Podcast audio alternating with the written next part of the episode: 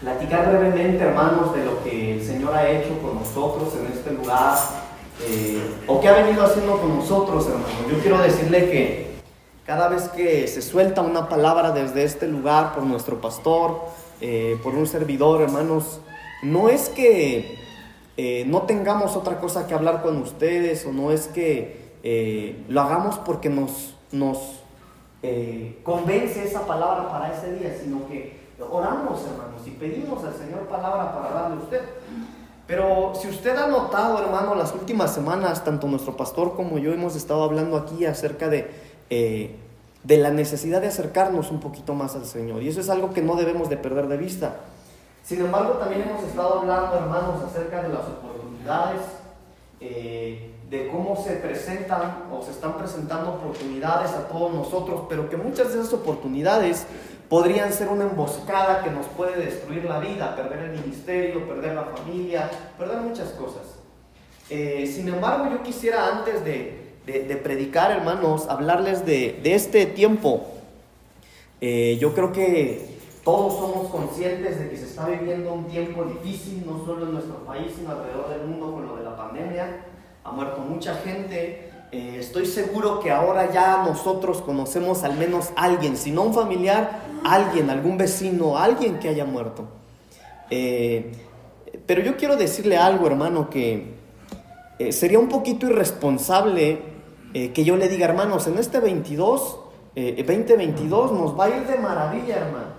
Yo creo que sería un poquito irresponsable de mi parte, hermano. No porque no pueda ocurrir eso. Pero yo le quiero decir, hermano, que así como las cosas se están viendo, eh, va a ser un año muy difícil.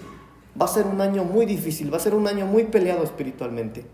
Eh, yo, yo lo que puedo ver en el panorama de las cosas como están, hermano, es que la pandemia no va a detenerse, sino que si no viene esta misma, va a resurgir otra y va a haber más muertes. Eh, según lo que estamos viendo, la economía va a decaer en este año y va a haber momentos difíciles económicamente.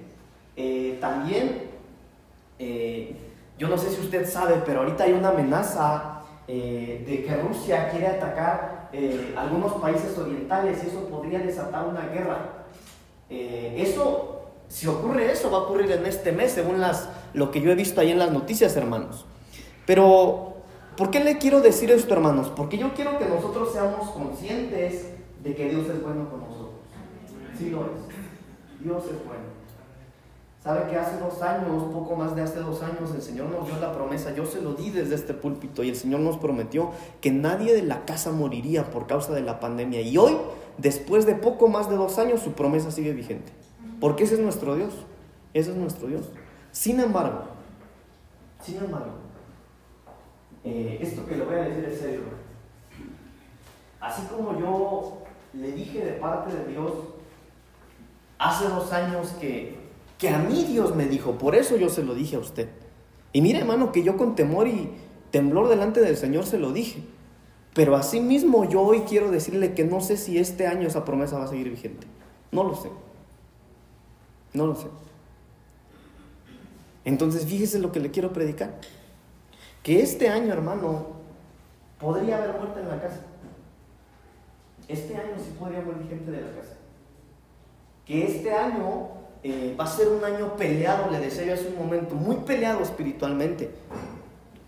Este año, eh, a diferencia de los años pasados, le aseguro que este año se va a ver más remarcadas las señales que aparecen en Mateo capítulo 24, cuando el Señor Jesús dijo, cuando yo venga, antes que yo venga, va a ocurrir todo esto, va a haber desastres naturales, va a haber rumores de guerras, va a haber guerras, va a haber pestes, va a haber enfermedades, y todo eso, hermano, nosotros lo vamos a ver en este año 22. No que no lo hayamos visto antes, sino que le aseguro que este año esto va a ser más marcado. Pero eso no es todo. El Señor Jesús también en Mateo 24, cuando hablaba de las señales, Él dijo una señal que no tiene nada que ver eh, con lo visual. El Señor Jesús dijo, pero otra de esas señales es que el amor de muchos se va a enfriar. El amor de muchos va, el amor de muchos va a cesar. Y mucha gente va a morir, no solo físicamente, sino espiritualmente. Muchos van a desistir de la búsqueda en Cristo, de seguir al Señor. Entonces ese es el año 2022. Yo sé que tal vez usted esperaba que yo lo animara, mire hermano, que nos va a ir excelente. Mire, ok. Pero yo estoy hablando desde el punto de vista de la sociedad. Porque todo esto, hermanos, según la Biblia, todo esto, todos los desastres naturales que van a ocurrir, eh, yo creo que usted también sabe, hermano, que en los meses, los últimos meses del año 2021, pareciera ser que todos los volcanes, como que, como están conectados, como que todos se están poniendo de acuerdo y empezaron a hacer erupción. Volcanes empezaron a despertar, empezó a erupcionar en lugares de la Tierra donde eso no ocurría hace mucho tiempo. Entonces los desastres naturales en este año van a ser fuertes. Ahorita en los Estados Unidos, hermano, ellos recibieron el año nuevo en estados de aquí del sur para ellos, para nosotros el norte de nuestro país, el sur para ellos, donde nevó como nunca antes en su historia había nevado. Todo lo que es California, Nevada, Utah, Arizona, esos son estados donde no neva. Y ellos recibieron el año, hermano, en algunos lugares con 5 metros de nieve. Entonces, este año va a haber un clima más agresivo. Y las señales que el Señor Jesús, repito una vez más, habló en Mateo 24, hermano, se van a ver más remarcadas en este año. Entonces yo le estoy diciendo, hermano, a usted que se nos avecinan tiempos difíciles, se nos avecina un, un año lleno de retos. Repito una vez más, pero le estoy hablando, hermano, desde un ángulo social, desde el ángulo en el que la sociedad vive. Porque nosotros los hijos de Dios tenemos la promesa de que Él estaría con nosotros todos los días hasta el fin del mundo. Nosotros tenemos la promesa de Dios de que Él está con nosotros. ¿Cuántos saben que Dios está con ustedes, hermano? ¿Sí? ¿Usted ha visto al Señor en su familia, con sus hijos? ¿Lo ha visto ahí? Él está con nosotros. Porque Él lo prometió. No es porque el pastor lo dice, incluso no es porque la Biblia lo dice, sino porque su palabra lo dice. No es porque el libro que usted tiene en sus manos tiene eso escrito, sino porque en, Dios mismo se gestó hacer la promesa de que Él estaría con nosotros todos los días hasta el fin del mundo. Pero entonces es un tiempo, hermanos, o este es un año en el que nosotros, en que nuestra confianza tiene que estar puesta en nuestro Señor. Pero no solo eso. Porque todo el mundo puede confiar en Dios y puede vivir contrario a la voluntad de Dios. No basta con vivir confiando en que Él nos va a guardar o nos va a proteger, sino que es necesario también que nosotros vivamos en obediencia a su palabra, que nos enamoremos de Él, que lo enamoremos nosotros a Él también. Yo quiero decirle que en esta casa nosotros hemos sido alertados, hermano, últimamente o las últimas semanas, de todo lo que se nos podría presentar. Y más que nunca en este año es que nosotros tenemos que estar más cerca del Señor que nosotros tenemos que aferrarnos a las promesas de Dios. Y aferrarnos a las promesas de Dios no solamente con fe de creer que Él va a hacer lo que nos ha dicho, sino de buscar las promesas de Dios. Apegarnos más a Él. Vivir en integridad cada día, buscarlo cada día, ser más responsables, ser mejores padres, mejores hijos, mejores esposos, ser mejores cristianos. Porque eso es buscar las promesas de Dios para nosotros. Ahora yo quiero pedirle por favor, hermano, que me acompañe al segundo libro de Reyes, capítulo 7, versículo 3, porque en esta parte de la Biblia, en esta parte de la Biblia vamos a empezar hoy el tema. Segundo libro de Reyes, capítulo 7, versículo 3 y 4. Cuando lo tenga, por favor, póngase de pie. Nosotros nos ponemos de pie como honra al Señor. Es su palabra la que leemos, así que póngase de pie, por favor. Segundo libro de Reyes, capítulo 7, versículo 3 y 4. Ah, dice la palabra del Señor. Había a la entrada de la puerta cuatro hombres leprosos, los cuales dijeron el uno al otro, ¿para qué nos estamos aquí hasta que muramos? Si tratáremos de entrar en la ciudad, por el hambre que hay en la ciudad moriremos en ella y si nos quedamos aquí también moriremos. Vamos pues ahora y pasemos al campamento de los sirios. Si ellos nos dieren la vida, viviremos, y si nos dieren la muerte, moriremos. Tomen su asiento, por favor. Ok, lo primero que yo quiero que nosotros platiquemos, o que yo quiero que nosotros veamos en esta parte de la Biblia, es que en esta parte de la Biblia se está hablando de cuatro hombres enfermos, cuatro hombres leprosos. Pero en el contexto de esta, de esta parte de la Biblia, la Biblia narra que eran tiempos difíciles, que había tiempos difíciles en cuanto a la economía, que había tiempos difíciles en cuanto al gobierno, que eran momentos difíciles. Sin embargo, aunque eran tiempos difíciles, según la Biblia, esta situación era aún más difícil para estos cuatro leprosos. Eh, la semana pasada, en el, en culto de gratitud, yo les hablé realmente de lo que era la lepra, hermano. La lepra era una enfermedad terrible porque si alguien tenía lepra, hermano, no solamente el tal estaba destinado a morir pronto, sino a morir enfermo. El tal estaba destinado a que iba a perder su familia, su familia lo tenía que desechar, jamás lo iban a volver a ver, porque la Biblia dice que a los leprosos los sacaban de la ciudad y lo aventaban a las orillas, no podía acercarse a la ciudad. Perdía a sus amigos, si estaba casado perdía a su esposa y a sus hijos, se tenía que apartar. Entonces la, enfermedad no era mala solamente porque era dolorosa o por el efecto en, en, la carne o en el cuerpo, sino era dolorosa porque te aislaba de la sociedad. Ok. Entonces la situación si bien era difícil, para estos cuatro leprosos era aún más difícil. Porque ellos, aparte de estar enfermos, la Biblia dice que el lugar en donde estaban los querían matar. Entonces lo que hicieron ellos es aislarse de donde estaban Ahora, entiéndame hermano, por favor. Estos leprosos, estos cuatro leprosos ya los habían sacado de su familia, de sus vecinos, de sus amigos, de su ciudad y vivían alejados de la ciudad con gente enferma. Pero aún estando ahí, a estos, a estos cuatro los querían matar. Y la Biblia dice, hermanos, que cuando ellos salen de donde estaban para huir, se paran en las fronteras o en los límites de la entrada de la ciudad y ellos dicen, ¿qué es lo que vamos a hacer? Tenemos tres cosas de las que podemos hacer. Número uno, podemos regresar a donde nos quieren matar. Número dos, podemos quedarnos aquí y morir. Y número tres, entrar a la ciudad, enfrentarnos a ellos y que nos den de comer y después nos maten. Entonces, de alguna manera tenían que morir en las tres, las tres opciones que tenían. Pero la Biblia dice, hermanos, cuando nosotros seguimos leyendo, que estos hombres tomaron la tercera decisión, que fue meterse a la ciudad, enfrentar a los enemigos, y, y algo ocurrió. Sin embargo, hermanos, yo quise agarrar estos versículos para introducir este año, no, para, para introducirle a usted este año para nosotros acá en la iglesia. Porque es verdad que nosotros estamos adentrándonos a un nuevo año, pero el año del que venimos saliendo no fue un año muy bueno. No fue muy bueno. Tampoco fue malo porque Dios está con nosotros, pero fue un año difícil. Mire, yo no sé si usted lo alcanza a discernir, pero en la iglesia espiritualmente fue un año bien peleado. Acá en la iglesia hubo mucha lucha espiritual, hermano, y lo peleamos. Ahora sí podemos cantar la de cansado del camino. ¿Cómo se imagina usted al que cantaba ese canto? Siento de ti. Como si vendiera carbón. Vamos todo mugroso, arrastrando el pie, porque viene saliendo de una batalla. Bueno, así muchos acabamos el 2021.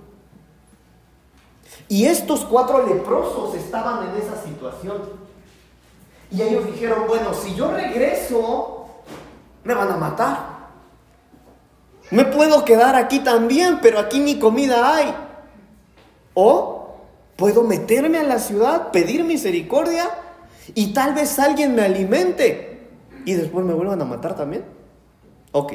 Entonces yo quisiera con usted analizar cada una de estas cosas porque esta es la actitud que nosotros o las tres opciones que nosotros tenemos, hermano, para este nuevo tiempo que el Señor nos está presentando. Así que número uno, regresar. Regresar. Cuando estos cuatro leprosos estaban ahí en la entrada de la ciudad, dijeron, bueno, eh, nosotros podemos regresar.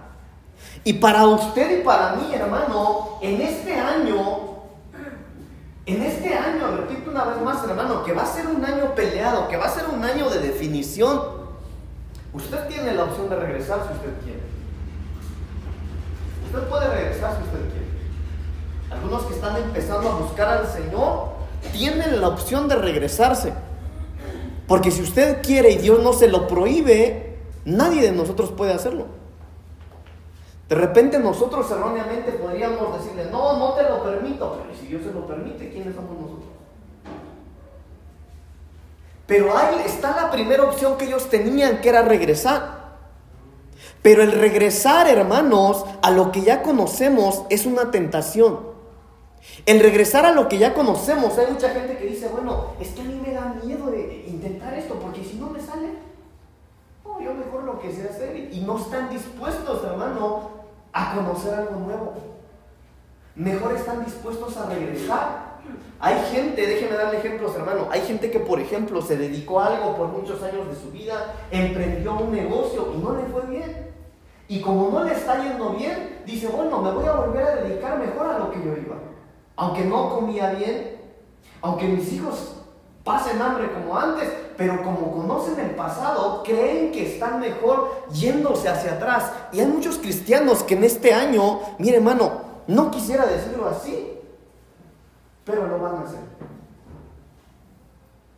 Hay cristianos que en este año van a regresar hacia atrás. Yo sé, hermano, que eso va a pasar. Entonces algunos sí se van a regresar. Pero está bien, pastor, pero entonces ¿qué hago para no ser de esos? Bueno, acompáñenme, vamos a Números capítulo 11, versículos 1 al 4. Números capítulo 11 del 1 al 4. Hermano, mire, yo hoy, más que una predicación, hermano, yo lo que quiero es platicar con usted y que hoy salgamos que hoy salgamos, hermanos, de este lugar con una decisión en nuestro corazón. Porque lo que yo le estoy predicando, hermano, lo que estoy tratando de compartir con usted es que así como estos cuatro leprosos tuvieron tres opciones, usted las tiene y hoy usted tiene que decidirse en cuál de esas tres decisiones va a tomar. Pero miren lo que dice el número 11 del 1 al 4. Aconteció que el pueblo se quejó a oídos de Jehová y lo oyó Jehová y ardió su ira y se encendió en ellos fuego de Jehová y consumió uno de los extremos del campamento. Entonces el pueblo clamó a Moisés y Moisés oró a Jehová. Y el fuego se extinguió y llamó a aquel lugar Tavera, porque el fuego de Jehová se encendió en ellos. Y la gente extranjera que se mezcló con ellos tuvo un vivo deseo. Y los hijos de Israel también volvieron a llorar y dijeron, ¿quién nos diera de comer carne? ¿Quién influenció a usted? Porque si, porque si sus eh, mejores amigos, déjeme decirle así, porque si sus mejores amigos, hermano, no conocen a Cristo y usted le está haciendo caso a ellos, usted va a ser de los que van a retroceder. Si usted le está haciendo caso a cualquier persona que el tal no es un hijo de Dios, usted va a retroceder. No hay más. Alguien que no tenga a Dios en su corazón jamás le puede dar un consejo que lo acerque a Dios. Jamás. Jamás. Creo que estoy siendo muy claro, hermanos. Pero estos estaban, estaban a punto de tomar la decisión de volver hacia atrás porque escucharon a que no tenían que escuchar. Y la Biblia dice, hermanos, que ellos mire, hermano, si alguien vio la gloria de Dios, fue ese pueblo del que está escribiendo la Biblia. Dios los sacó de la esclavitud, hermano. Ellos vieron, ah, mire, hermano, qué milagros vieron que cuando veían al ejército enemigo atrás de ellos para matarlos, Dios les abrió el mar. Pero en esta parte de la Biblia, por mezclarse con gente que no tenía Dios en su corazón, Versículo 4, y la, y la gente extranjera que se mezcló con ellos tuvo un vivo deseo, y los hijos de Israel también volvieron a llorar y dijeron, ¿quién nos diera a comer carne? Esto, hermanos, ellos lo piden después de que Dios les envía el maná. El maná. Y cuando nosotros vemos en la Biblia el maná, Jesucristo, el Hijo de Dios, es el maná que descendió del cielo.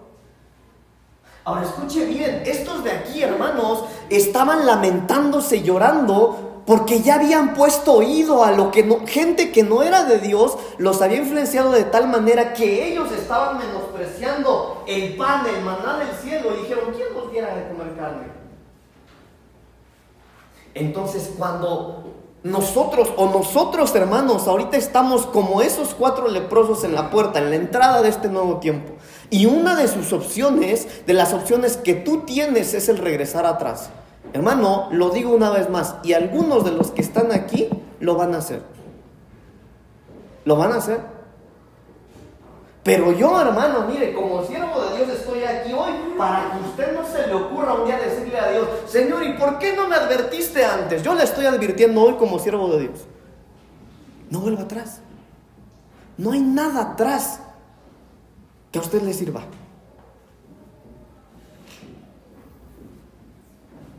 Ahora, estos, los que influenciaban a los hijos de Dios, estaban insatisfechos. Pan. Un día, dos días está bien, pero ya llevamos mucho tiempo comiendo el maná. Eso dice la Biblia que ellos decían, hermano. Estaban insatisfechos. Ahora, la insatisfacción, hermanos, la, insatisfacción es algo peligroso.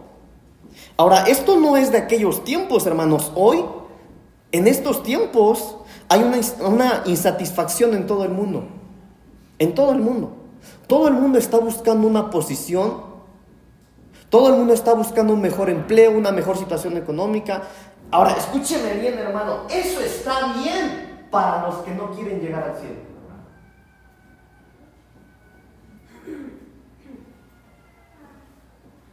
Porque aquel que tiene su, su, mirada puesta en las cosas celestiales, hermano, no es que no anhele más o que no quiera más. Claro que sí, hermano, y no está mal. Pero lo que más anhela es no perderse del camino que lo va a dirigir al encuentro con el Señor. Entonces, la pregunta sería, ¿qué tan insatisfecho está usted?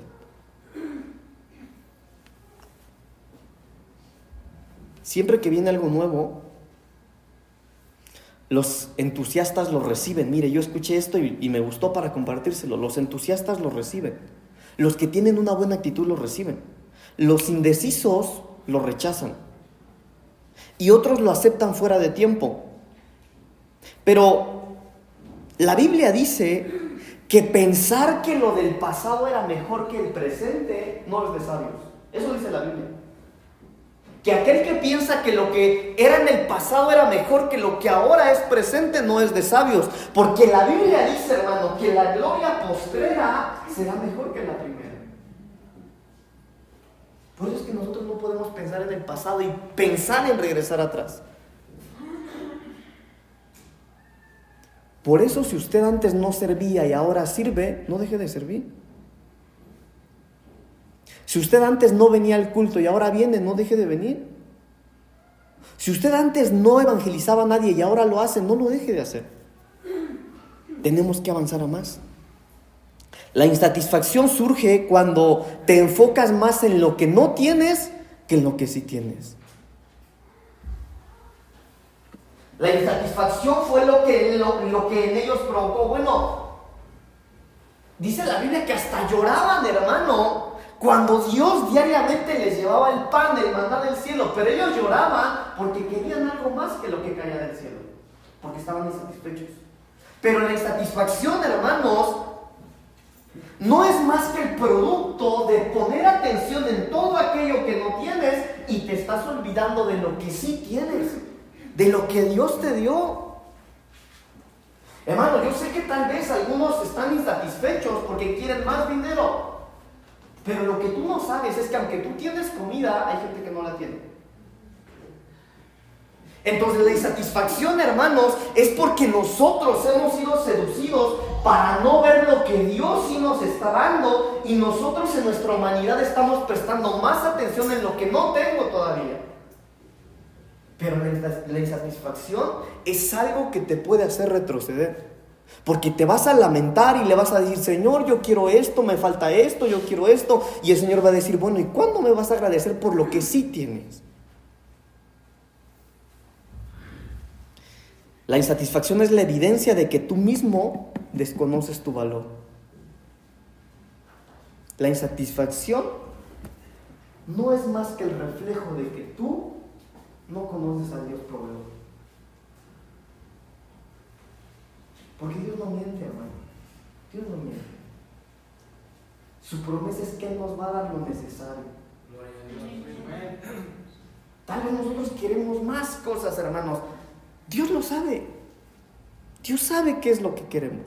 Él conoce los anhelos de nuestro corazón, los conoce. Y si, y si no te los ha dado, ten cuidado de no buscarlos en necedad. Porque cuando tú lo necesites, Él te lo va a dar. Eso es lo que dice su palabra. Esta es la primera opción que tuvieron los cuatro enfermos. La segunda opción es, ok, número uno, tenemos la opción de regresar a lo conocido, a lo que ya sabemos. Pero número dos, podemos quedarnos aquí. Nos quedamos en el presente. Seguimos haciendo lo que hacemos, vivimos como vivimos, estancamiento, estabilizarse, echar raíces, cimientos en donde yo estoy, no avanzar ni hacia adelante ni hacia atrás. Pero estancarnos, hermanos, no es una opción. Porque según la Biblia, Dios siempre se mantiene en movimiento. Según la Biblia, la iglesia de Cristo no es una iglesia que todo el tiempo va a ser pequeña, adolescente o adulta. Es una iglesia que constantemente tiene que estar en un crecimiento. Entonces, el estancarse o el quedarse en el lugar en donde estamos ahora tampoco es una opción. En Génesis capítulo 19, versículo 26. En Génesis 19, 26. La Biblia habla acerca de una mujer que se estabilizó por el resto de su vida. Dice la Biblia, Génesis 19, 26, entonces la mujer de Lot miró atrás a espaldas de él y se volvió en estatua de sal. Yo creo que esta mujer hemos hablado mucho, ¿verdad? Pero la mujer de Lot, hermanos, es un ejemplo del estancamiento o el acomodamiento. Ahora, ¿por qué regresó a ver atrás la mujer de Lot? Si usted conoce la Biblia, la Biblia dice que el Señor estaba destruyendo la ciudad de Sodoma y que Dios le habló eh, a, a, Lot y le dijo, Lot, tienes que salir con tu familia. La Biblia dice, hermano, que Lot tomó a su esposa, sus hijas iban saliendo, pero la Biblia dice, hermanos, que la mujer volteó hacia atrás cuando Dios les había dado la indicación, atrás no pueden volver, no regresen atrás. Y la Biblia no dice que ella regresó, sino que ella avanzó. Pero cuando ella estaba avanzando hacia su salida, ella se desestabilizó un poco y volteó hacia atrás. ¿Por qué hizo esto? Si nosotros lo vemos desde un ángulo, espiritual, es verdad. Ella hizo caso, no regresó como la primera opción. Ella sí caminó hacia avanzar, pero en un momento se estabilizó en un momento se quedó parada de tal manera que se quedó estabilizada el resto de su vida y dejó de ser una madre, dejó de ser una proveedora, dejó a un viudo, dejó a huérfanas por quedarse, por querer quedarse en el, en el lugar en donde estaba. Ahora, el estancarse, hermanos, es un problema. Yo les platicaba o hemos visto en la doctrina aquí en la iglesia que cuando el rey David pecó, hermanos, que cuando el rey David, hermano, tomó una mujer que tenía esposo y tuvo una mujer, tuvo un hijo con esta mujer, la Biblia dice que el rey David cuando reconoce su pecado se da cuenta por qué pecó y dice, ok, me he dado cuenta por qué fue que yo caí en este pecado y es porque yo no renové mi mente. Porque yo no me renové. Porque yo me quedé atorado, yo no seguí avanzando, yo no seguí creciendo. Entonces, también hermano, no solo no, no es bueno regresar hacia atrás, sino tampoco es bueno entonces quedarme en el lugar en el que estoy. Bueno, yo en el 2021 yo servía en este departamento, pero está bien. Aquí me voy a quedar. Yo no voy al culto los martes, aunque puedo, yo solo voy los domingos, pero está bien. No está bien. Hermano, yo les amo. En el amor del Señor, yo les amo a todos. Créanmelo. Créanmelo. Yo sé que el Señor está en medio de nosotros. Yo les amo a todos. A todos les amo.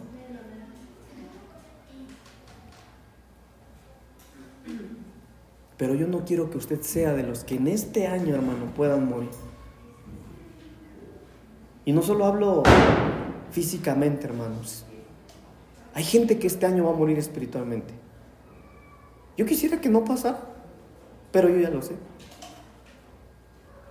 Pero esto para usted es una señal de alerta, hermano. Hermana, es una señal de alerta. No te estanques. No te atores. Mire, hermanos, yo estaba estudiando esta palabra y para mí fue como una cachetada. A decir por qué.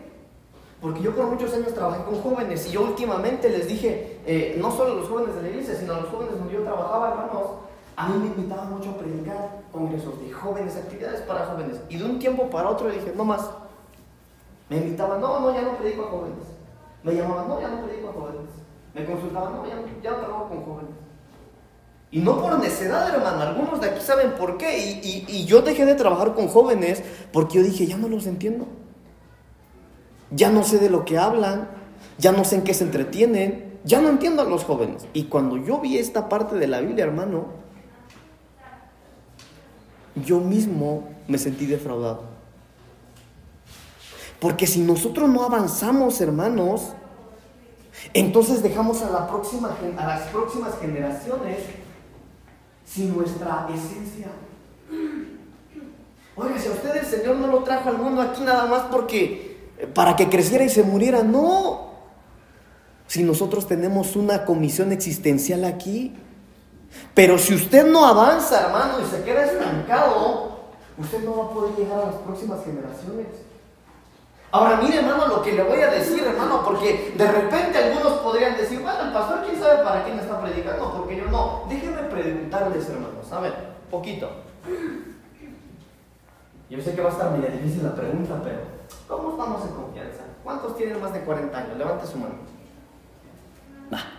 más de 40, ¿va?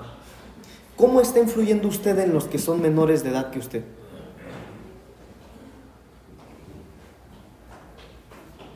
Porque si no, ya se quedó. 40 es mucho, pastor, es mucho. ¿Cuántos tienen más de 20? Levanten la mano. La misma pregunta, ¿cómo está influenciando ustedes a los menores de 20? Miren hermano, los niños que vienen a nuestra iglesia, cuando nosotros estamos en la alabanza, ellos tienen que admirarnos en cómo alabamos al Señor. A mí me pasó, hermano. Yo desde chiquito crecí en la iglesia. Eh, yo les he platicado a ustedes de repente con mis papás. Hermano, yo tenía mis predicadores favoritos. Y yo era un niño. Yo decía, wow, cuando yo crezca, yo quisiera predicar como esos. Yo tenía mis grupos de alabanza favoritos. Porque todo aquel que es adulto tiene que inspirar al que no lo es todavía. Pero si usted y yo nos estancamos en donde estamos, no vamos a poder llegar a las próximas generaciones.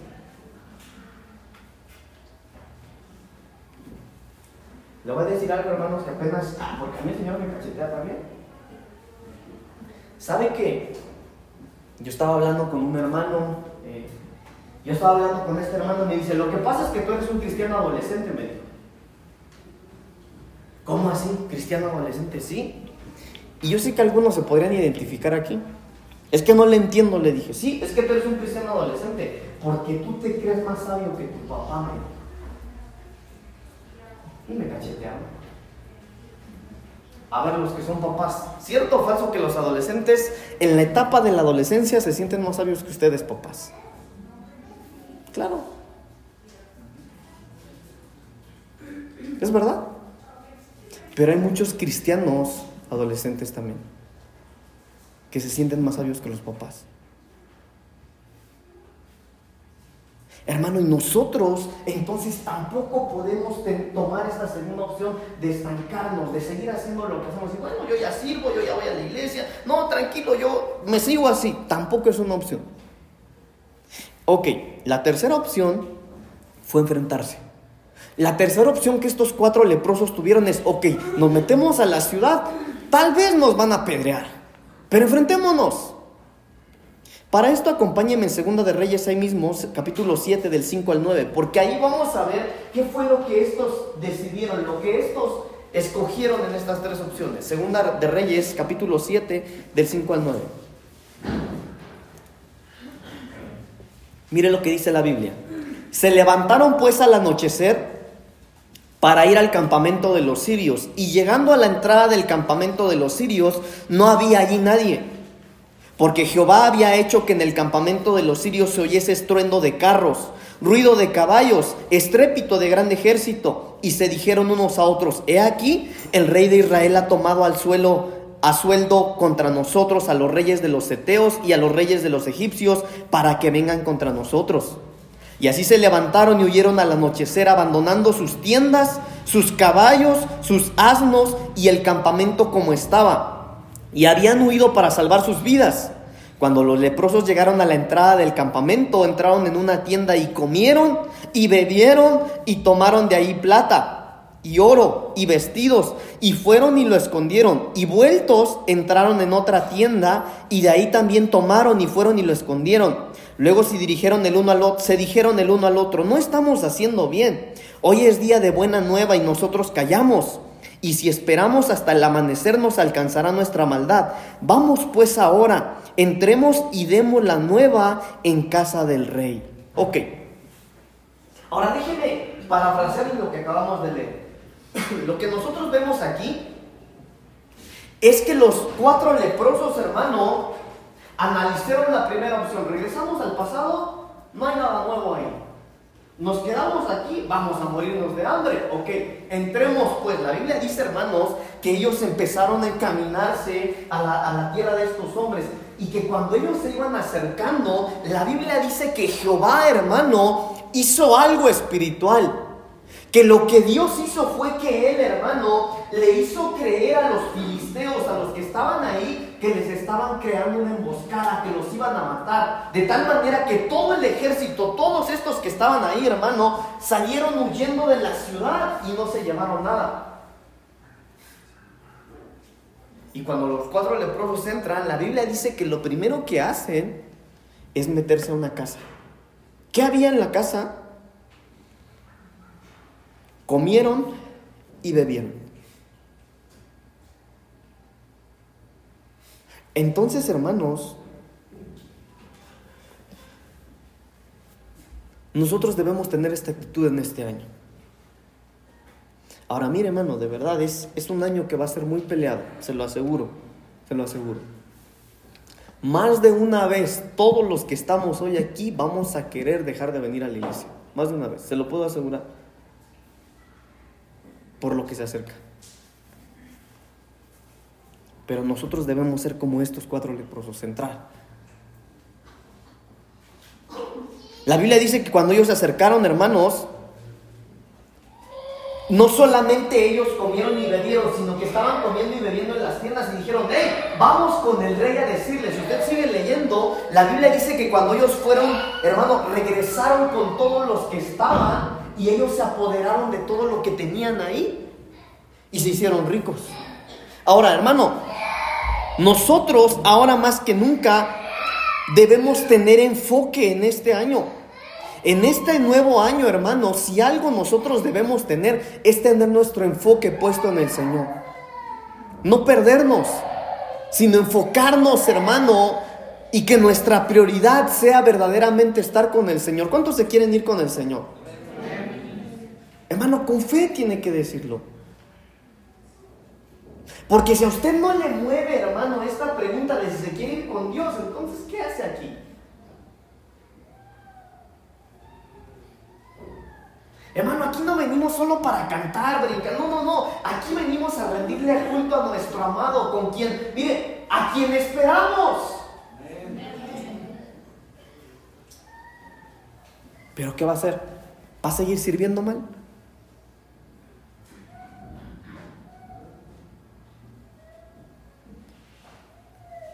Usted no sabe, pero le voy a contar.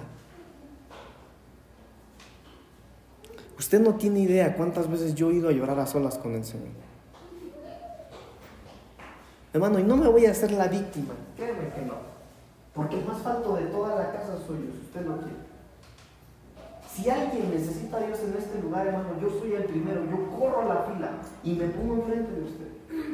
Pero usted no tiene idea cuántas veces yo he ido a llorar con el Señor en este año. Porque ya no sé ni cómo hablarles a algunos de ustedes.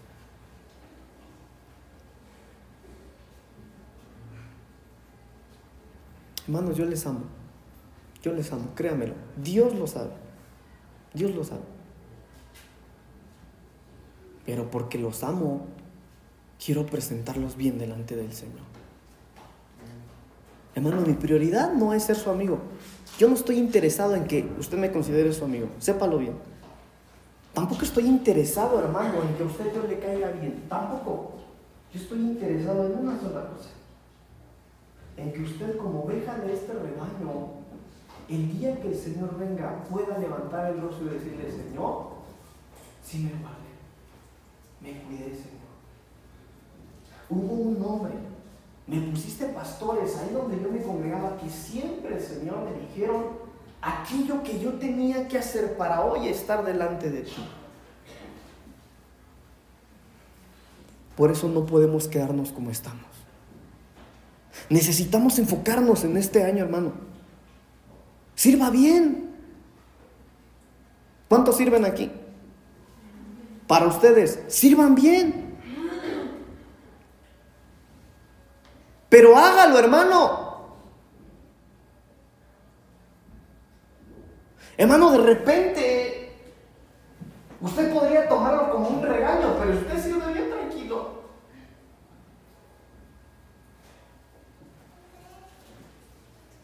Pero nosotros, hermano, debemos tener el enfoque como estos. Está bien, no importa. Si yo regreso me van a matar. Si me quedo aquí voy a morir de hambre.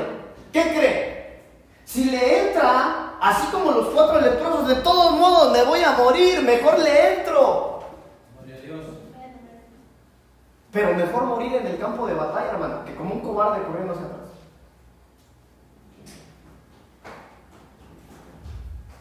Hermanos, si tenemos un Dios real, tan real, hermano, que han caído mil de este lado, diez mil de aquel lado, pero a nosotros no nos ha tocado. Ese es nuestro Dios. Hermano, a mí no me interesa, hermano, que me dicen, no, que no se cuida, hermano. Yo he ido a orar por gente de COVID, me quito el cubrebocas. Un día, hermano, estaba orando por uno, hermano, ya ni la boca abría, ni la boca abría, vive Jehová. Me encerraron ahí, su familia, métase, me digo, me metí con él, encerradito. Olía terrible dentro de ese cuarto, hermano. Yo entré y me quité el cubrebocas. hermano, ¿a poco usted cree que te cubre más el cubrebocas que tu Dios, pues? Hermano, entré, empecé a hablar, a ministrar a la gente, empezó a ir, hermano, no podría ni mover los ojos, los ojos sumidos. Y el Señor me dice, bésalo. Vive Jehová, hermano. Bésalo, me dice. Hermano, empecé a por él, me acerco, le beso en la frente, hermano. Y le beso en la frente y el Señor nos amó. Ese es nuestro Dios. Y si me muero por el COVID, ¿y qué, hermano? Yo me voy a morir en el campo de batalla si es necesario, pero yo me voy a meter en este año. Hay que tener agallas para ser hijo de Dios. Pero no podemos volver atrás. Hermano, tampoco podemos quedarnos como estatua de sal ahí, porque ¿y qué va a ser de aquellos que vienen detrás de nosotros? Usted no tiene idea, hermano, cuánta gente a mí, porque, ah, hermano, yo soy chismoso, perdóneme pues. Pero cuánta gente, a mí usted no tiene idea cuánta gente me ha buscado de otras iglesias, porque saben que yo sí voy a orar por ellos. Y yo les digo, ¿tienes pastor? Sí, no puedo ir. No tuvieras pastor, voy, pues tienes pastor. Que tu pastor sea cobarde, eso es problema de él. Pero ¿de qué sirve tener un Dios que es real si tú mismo no eres Hermano, en este año hay que enfocarnos en el Señor. No importa si nos morimos en el campo de batalla, hermano, algún día vamos a morir. Pero aquel que conoce a Cristo, aquel que conoce al Dios de verdad, no le teme a la muerte, porque la muerte nos acerca más a Él. El punto es que nadie se quiere morir aquí. Lo que buscan es comodidad en esta tierra en donde Dios no te mandó a estar cómodo. Y por eso muchos se van a morir.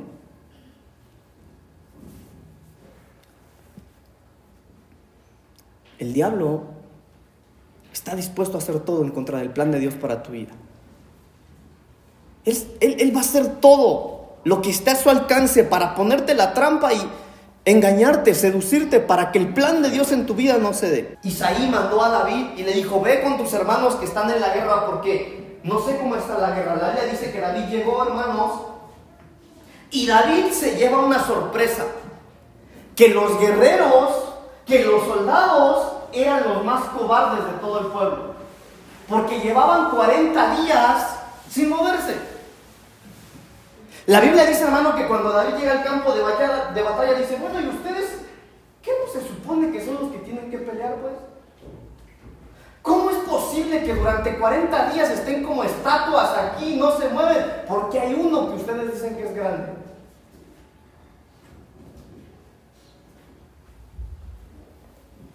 La Biblia dice que cuando David le dijo a Goliat, yo te voy a vencer. Porque aunque todos estos te ven grande, yo sé quién, yo sé, yo sé quién es el grande. La Biblia dice que cuando David se presentó frente a Goliat, hermano, ya se lo he hablado mucho, que cuando David se presentó a Goliat, Goliat empezó a seducirlo con sus palabras y empezó a decirle cosas. Tú me vas a matar si eres un muchacho, no sabes ni pelear.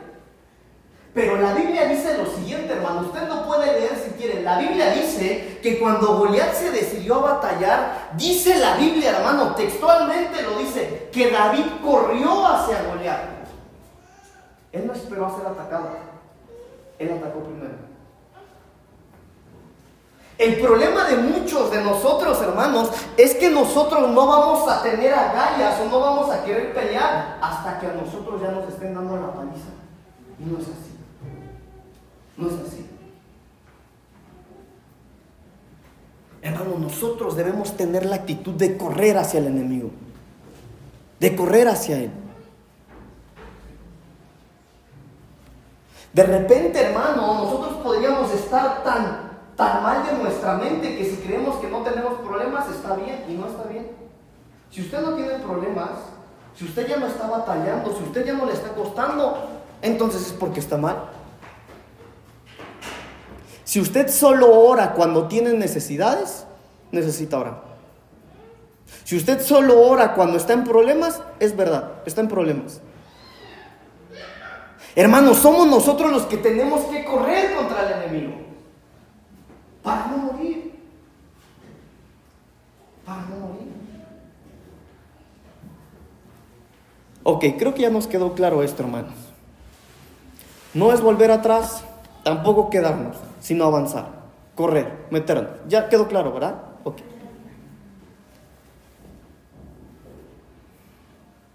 Cuando estos cuatro leprosos estaban encaminándose a su ciudad, hermano, a la ciudad, le quiero decir algo. Ellos estaban manejando sus vidas. Por lo que yo he explicado, ellos no podían meterse en medio de la población porque los iban a matar, hermano. Pero ellos se dieron cuenta y dijeron, bueno, si regreso me matan, si me quedo me matan, si, si intento algo nuevo también me matan, pero mejor lo intento. Ok, la Biblia dice que ellos se abalanzaron a tomar algo, con, algo desconocido y confiando en Dios. Ahora, este año, eso es lo que nosotros tenemos que hacer.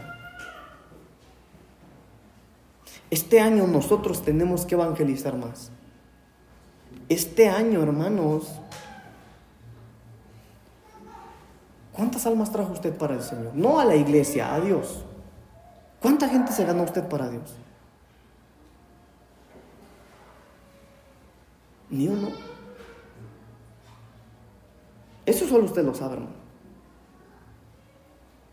Pero mire, hermano, yo hoy vine aquí a llamar su atención, pues, de que nosotros nos metamos. Acompáñeme a Génesis capítulo 38, versículos 24 a 26. Ahora, ahora, ¿qué fue lo que pasó? Porque estaba peleando el pueblo ahí por las consecuencias de cómo habían vivido, de lo que habían hecho. Esa pelea, hermano, la, la, famosa pelea entre David y Goliat, era una pelea que ellos se ganaron por su manera de vivir. Entonces Dios cuando ve que no había uno de esos tantos soldados que habían ahí, Dios dice, bueno, yo necesito a uno que vaya y le dé la victoria a mi pueblo. Al pueblo que por puro gusto está así. Necesito a uno. Entonces es que aparece David y derrota al filisteo. Ok, miren lo que dice Génesis 38 del 24 al 26.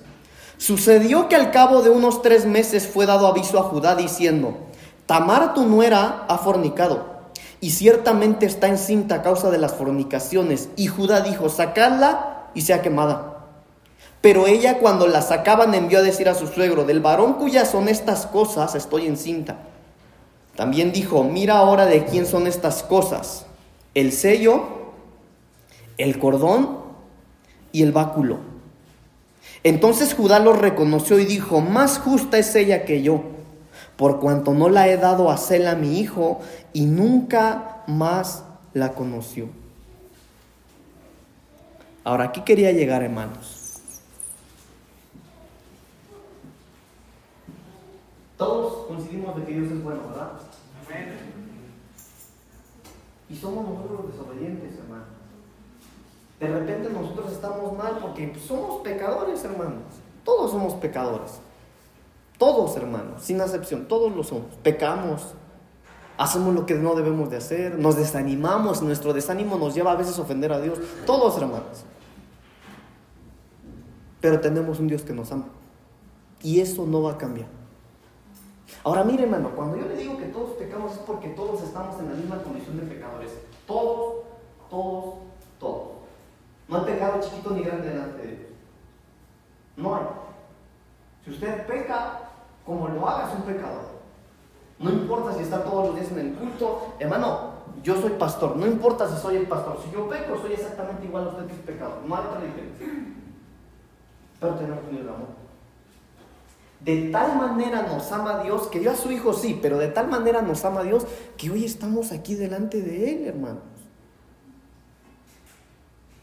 En esta parte de la Biblia, la Biblia habla de una historia de una mujer. Se lo leo. Sucedió que al cabo de unos tres meses fue dado aviso a Judá, Judá, el rey, diciendo, Tamar tu nuera ha fornicado y ciertamente está encinta a causa de las fornicaciones. Y Judá dijo, sacadla y sea quemada. Judá es figura de Dios. Porque mucho se habla, hermano, de que Dios es bueno y de que Dios es misericordioso y de que Dios es amoroso y que Él es bondador. Y sí lo es. Pero muy poco se habla del otro lado de Dios. De que Dios no es juego de nadie, de que Dios no es juguete de nadie. Ah, nuestro Dios es un Dios duro, hermano, duro. Y aquí en esta parte de la Biblia, la Biblia dice que le dijeron, oye, tu nuera estaba fornicando y por estar fornicando ahora quedó embarazada. Y él dijo, ok, sáquenla de aquí y la mata. Ese es nuestro Dios también. ¿Sabe que la Biblia hay una parte de la Biblia que dice que hay veces cuando el ser humano peca tanto, peca tanto, peca tanto, que Dios mismo hace que esa gente se vuelva loca y jamás vuelva a tener la conciencia para no pedirle perdón una vez más? Ese es nuestro Dios también. Dios también es así. Pero después en el versículo 25 dice, pero ella, cuando la sacaban, envió a decir a su suegro, del varón cuyas son estas cosas estoy embarazada. También dijo, mira ahora de quién son estas cosas. Y hay tres cosas ahí. El sello, y cuando habla del sello habla de su anillo, porque en ese tiempo se sellaba con el anillo. Le dice el anillo, el cordón el cinto que llevaban en el manto y el báculo, la vara. Ahora déjeme hablarle de estas figuras. Cuando nosotros hablamos del anillo o del sello, es el compromiso.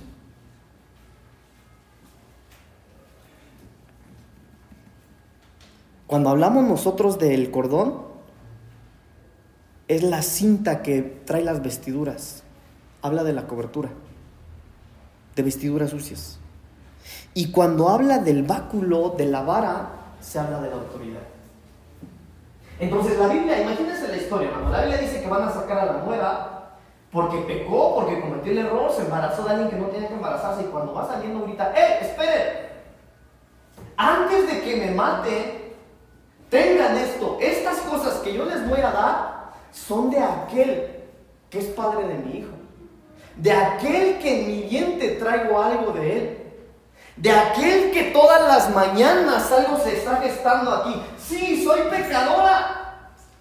Pero todos los días algo se está gestando en mi vientre. Y aquel de quien es producto esto son estas cosas. La Biblia dice después, hermanos, en el versículo 26, entonces Judá los reconoció y dijo, más justa es ella que yo, por cuanto no la he dado a hacerla a mi hijo y nunca más la conocí. ¿Saben de quién era ese cinto de las vestiduras? ¿De quién era ese anillo de compromiso? ¿De quién era esa vara de autoridad? De aquel que la quería enjuiciar. De aquel que estaba decretando en su legalidad que ella tenía que morir.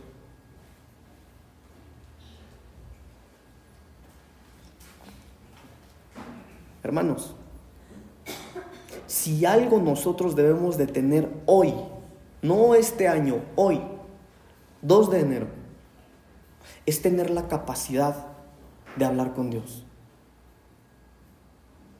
Hay una parte de la Biblia, apenas la, la prediqué, si no me equivoco, o alguien estaba dándole consejería en donde Dios dice, habla ahora para justificarte. Hoy hemos sido ministrados por la cena del Señor y nuestros pecados han sido perdonados. Hoy dentro de nosotros está la genética del Hijo de Dios. Hoy más que nunca, hermano, hoy, hoy por la administración de la cena del Señor, hoy usted y yo podemos levantar el rostro delante del Señor y nos vemos justos, nos vemos limpios. Porque dentro de nosotros está la genética del Hijo de Dios. ¿Cuántos tomaron Santa Cena hoy? Ok, a ustedes les estoy hablando. Pero para ustedes y todos los que estamos aquí, lo que tenemos que hacer es lo que hizo esta mujer. Hablar para justificarnos. Porque cuando nosotros hablamos para justificarnos, entonces lo que ocurre, hermanos, es que nosotros, con nuestras palabras, el Señor se acuerda por qué fue que Él tomó la decisión de atraernos a Él. Hermanos, si nosotros no estamos en una iglesia porque, ah, no, si es que yo tomé la decisión de buscar a Dios, no, aquel que viene a Dios es porque Dios ya lo buscó primero. La Biblia dice que no es que nosotros lo hayamos escogido, sino que Él nos escogió a nosotros primero. Esto que ocurrió, hermano, esto que ocurrió aquí con esta mujer, se le llama reivindicar. Es la única ocasión que le voy a decir esta palabra. Pero reivindicar, hermano, mire lo que significa esta palabra, reivindicar. En el diccionario de la academia es reclamar algo a lo que se tiene derecho. Eso fue lo que hizo él. Es verdad, es una pecadora. Se acostó con quien no tenía que hacerlo. Pero es mi hijo.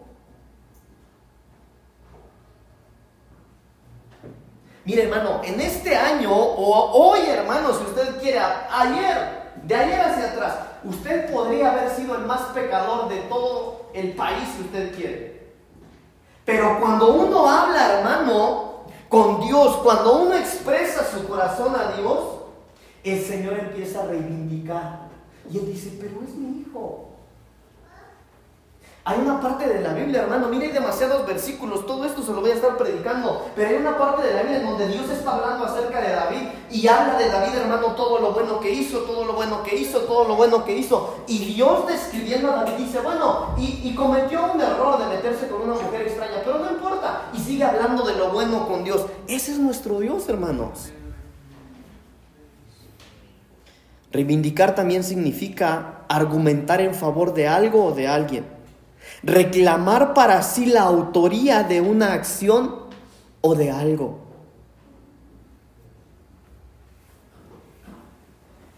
Entre las cosas que hacemos, entre la manera que vivimos, hermano, podríamos estar tan mal en el mundo espiritual.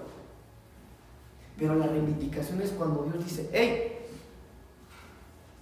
yo sé que Él por su pecado, le dice a Satanás, yo sé que Él por su pecado tú lo podrías dañar, pero es mi hijo. Yo lo hice. Y yo lo hice para adoración mía. Es verdad, ha caminado tan lejos de mí. Pero es mi hijo. hermano, yo sé que ya me tardé, pero reivindicar también significa defender a quien se le haya injuriado. Termino con esto. Deuteronomio capítulo 10, versículos 1 y 2. Deuteronomio 10, 1 y 2. En aquel tiempo Jehová me dijo, lábrate dos tablas de piedra, como las primeras, y sube a mí al monte, y hazte un arca de madera. Y escribiré en ellas tablas, y escribiré en, en, aquellas tablas las palabras que estaban en las primeras tablas que quebraste, y las pondrás en el arca. Ay, hermanos, ese es nuestro Dios. La Biblia dice, hermano, que en alguna ocasión, en los tiempos de intimidad que Moisés tenía ahí en el monte con el Señor. La Biblia dice que Moisés subió y que Dios le dijo que Moisés, yo te voy a escribir en esas tablas, en esas dos tablas, la ley para mi pueblo. La Biblia dice que el Señor escribió ahí, hermano, con su letra, hermano, la letra de Dios. Moisés no lo escribió, lo escribió Dios. Y la Biblia dice que cuando Moisés iba bajando, encuentra al pueblo, hermanos, con un ídolo de oro. Moisés se enojó, por supuesto, pero la Biblia dice que Moisés agarró las tablas del Señor y se las avienta al pueblo y las rompe. Eso hizo Moisés. Dios le dio a Moisés una experiencia sobrenatural. ¿Qué experiencia la de Moisés, hermano? No solamente hablar con Dios en sus tiempos de intimidad, sino que Dios le dijera a Moisés, yo te voy a dar algo a ti que a nadie le he dado. En esas piedras voy a escribir con mi puño, con mi letra, yo voy a escribir. Moisés tuvo esa experiencia. Y mira, hermano, y el producto, de, el producto de esa experiencia eran las tablas de la ley. Pero Moisés, ¿qué hizo con las tablas? La rompió.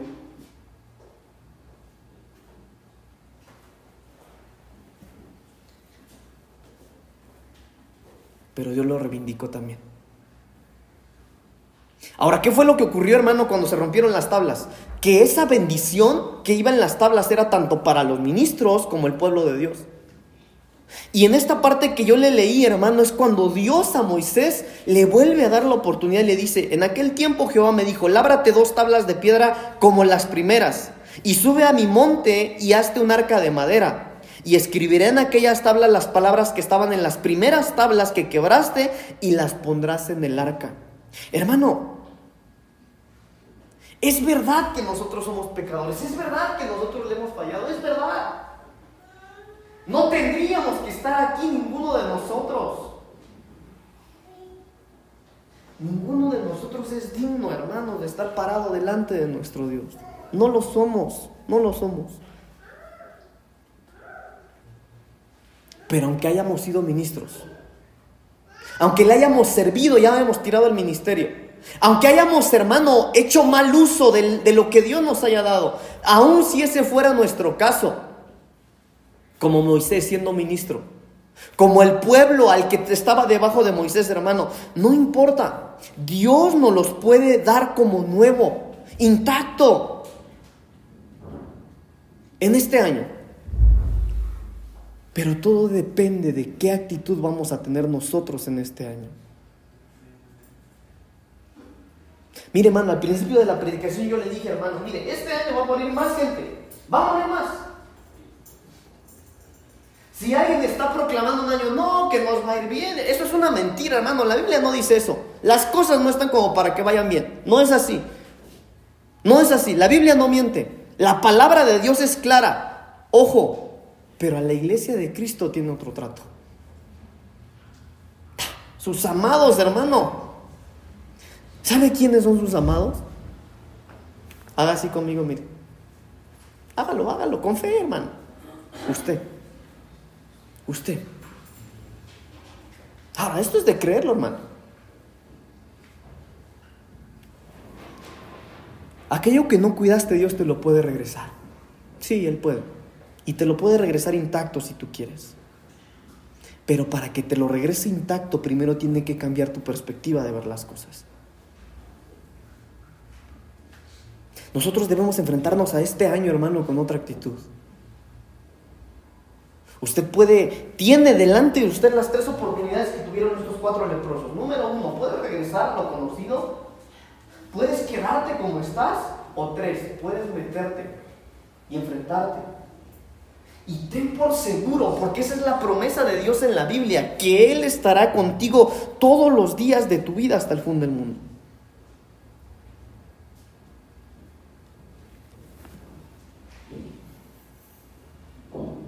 ¿Qué va a hacer, hermano?